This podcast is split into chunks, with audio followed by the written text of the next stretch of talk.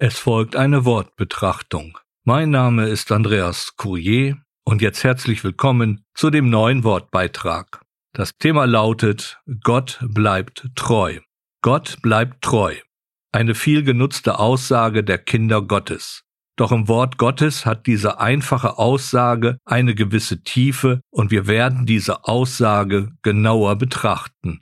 Zunächst lese ich aus dem zweiten Timotheusbrief, Kapitel 2, die Verse 11 bis 13. Das Wort ist gewiss, denn wenn wir mitgestorben sind, so werden wir auch mitleben. Wenn wir ausharren, so werden wir auch mitherrschen. Wenn wir verleugnen werden, so wird er uns verleugnen. Wenn wir untreu sind, er bleibt treu, denn er kann sich selbst nicht verleugnen. Der Bibeltext hat eine Tiefe mit einer großen Ernsthaftigkeit und kann bei oberflächlicher Betrachtung schnell zu falschen Belehrungen führen. Hilfreich ist es aber, diesen Text sich genau nach dem Grundtext zu erarbeiten, so werden wir dann in die biblische Wahrheit geführt. Der Text beginnt mit einer starken Aussage, das Wort ist gewiss, nach dem Grundtext zuverlässig oder treu. Aber welches Wort ist hier gemeint? Im Grundtext wird für Wort hier der Begriff Logos benutzt. Logos bezeichnet das Wort Gottes, es drückt die inneren Gedanken Gottes aus. Da das Wort Gottes in dem Herrn Jesus Christus Fleisch wurde, siehe Johannes Evangelium Kapitel 1, verstehen wir also, dass Gott zuverlässig seine Zusagen erfüllt. Somit ist das Wort Gottes auch in seiner geschriebenen Form zuverlässig und wahr dann können wir diese Aussage des Paulus auf seine nachfolgenden Gedanken beziehen, denn auch diese entstanden unter der Leitung des Heiligen Geistes.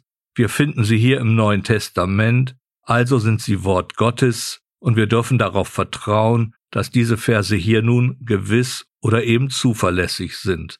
Dann geht es weiter im Vers 11 mit einem großartigen Zuspruch, denn wenn wir mit Christus gestorben sind, werden wir auch mitleben was nichts anderes bedeutet, wenn wir das Erlösungswerk des Herrn Jesus Christus für uns persönlich im Glauben in Anspruch genommen haben, sind wir der Sünde gestorben und werden dann mit Christus mitleben. Das ist eine Zusage auf das ewige Leben nach dem Tod.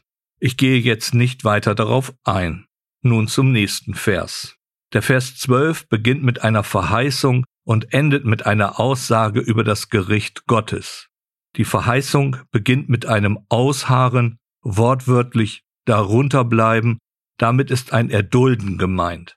Hier in dem Bibelabschnitt spricht Paulus von dem Kampf des Glaubens, also von Anfeindungen und Anfechtungen. Paulus macht nun deutlich, dass wir hier uns nicht mit aller Macht gegen die Angriffe unseres Glaubens stemmen müssen, wir dürfen sie in aller Ruhe erdulden, denn wir haben die Zusage, dass wir überwinden werden. Ja, wir werden am Ende sogar mitregieren, so wörtlich nach dem Grundtext.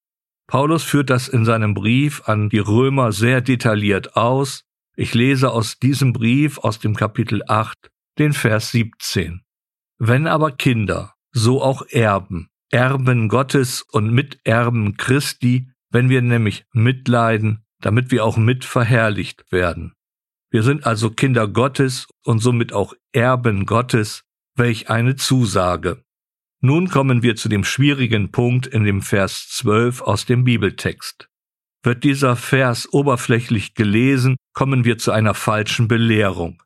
Wenn wir verleugnen werden, so wird auch er uns verleugnen. Hier gibt es eben die falsche Belehrung, dass ein gläubiger Christ wieder verloren gehen kann. Auch wenn ich es oft von einigen Kanzeln gehört habe, ist diese Aussage vollkommen falsch. Wir sind gerettet auf Zeit und Ewigkeit. Dazu haben wir den Heiligen Geist als Siegel. Und nirgendwo steht geschrieben, dass Gott dieses Siegel wieder entfernen wird. Da später in der Ewigkeit unser Handeln, unsere Werke beurteilt werden, steht auf einem anderen Blatt. Denken wir an Petrus, der den Herrn Jesus verleugnet hat, anschließend hat er Buße getan und ist von dem Herrn Jesus wieder angenommen worden. Verleugnen, im Grundtext aneomai bedeutet wörtlich etwas für sich ablehnen, verweigern oder abschlagen. Hier sind im Gegensatz zu den gläubigen Christen die Menschen gemeint, die nicht glauben wollen, sie lehnen den Herrn Jesus ab, deshalb werden sie von ihm abgelehnt. Wer sich vor den Menschen zu mir bekennt, zu dem werde auch ich mich vor meinem Vater im Himmel bekennen. Wer mich aber vor den Menschen nicht kennen will, den werde auch ich vor meinem Vater im Himmel nicht kennen. Das Matthäusevangelium Kapitel 10, die Verse 32 bis 33, gelesen nach der neue evangelistische Übersetzung. Paulus bestätigt also dieses Gerichtswort des Herrn Jesus Christus. Somit finden wir nun in dem Vers 12 unseres Bibelabschnittes die beiden Seiten, die Gott uns aufzeigt, die Gnade und das Gericht. Diesen Faden spinnt Paulus nun in dem Vers 13 weiter. Wenn wir untreu sind, er bleibt treu, denn er kann sich selbst nicht verleugnen. Es ist ein Unterstreichen der vorhergehenden Aussage untreu im Grundtext apisteo und bedeutet in erster Linie ungläubig. Genauer bedeutet es keinen Glauben an Gott haben, jemanden nicht glauben, sich nicht überzeugen lassen. Und nun die etwas paradoxe Aussage des Paulus, dass Gott trotzdem treu bleibt. Wie nun? Hier steht im Grundtext für treu der Begriff Pistos und bedeutet zunächst einmal glaubwürdig, also etwas, worauf man vertrauen kann. Hier schließt sich also der Kreis zu dem Vers 11. Das Wort ist gewiss. Also deutlich, der Herr Jesus steht zu seinen Zusagen und bestätigt somit das Wort Gottes. Und diese Aussage hat eine große Tragweite, denn so wie Gott zu dem Gnadenangebot in seinem Sohn Jesus Christus steht, bleiben seine Gerichtsworte über die Menschen, die nicht glauben wollen, die Gott ablehnen, davon unbehelligt. Was ganz deutlich bedeutet, auch wenn Menschen Gottes Wort, die Bibel ablehnen und verleugnen, Gott bleibt treu, genauer sich treu und wird sein Wort vom Anfang bis zum Ende zur Erfüllung, zur Vollendung bringen. Denn er wird sich nicht verleugnen, wörtlich sich nicht in Abrede bringen. Was wir hier noch bedenken müssen, diese Verse aus dem zweiten Timotheusbrief richten sich nicht nur an gläubige Christen, oder Menschen, die nicht glauben. Paulus hat auch die im Blick, die einfach, salopp gesagt, nur mitlaufen.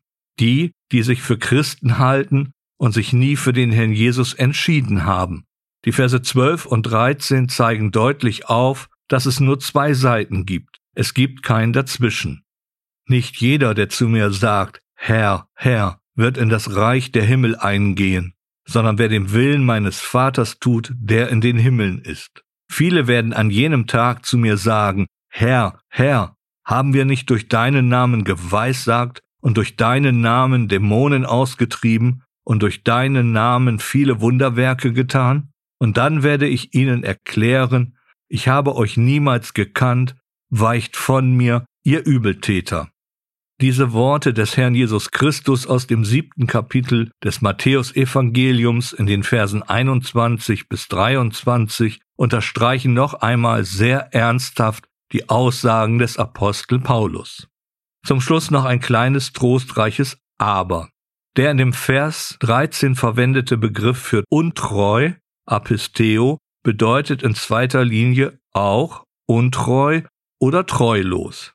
Und so finden wir in der Tiefe des griechischen Grundtextes einen Trost. Der Heilige Geist zeigt hier, dass, wenn wir, ähnlich einem Petrus, Gott gegenüber treulos handeln, Gott uns dennoch treu bleibt, wir immer zu ihm zurückkehren können. Warum? Weil wir seine Kinder sind. Auch hier wird sich Gott nicht verleugnen, wir dürfen wissen, dass alles in allem Gott zu seinem Wort steht.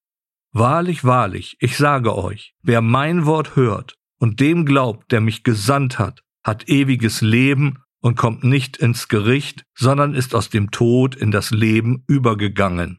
Aus dem Johannesevangelium, Kapitel 5, Vers 24. Ich komme zum Schluss. Also, wenn wir nun von einem oberflächlichen Lesen der Bibel in die Tiefe mit Hilfe des Grundtexts gehen, erfahren wir sehr genau die Wahrheiten des Wortes Gottes. So wird nun aus einer einfachen Aussage eine feste Glaubensgewissheit. Gott bleibt treu. Amen.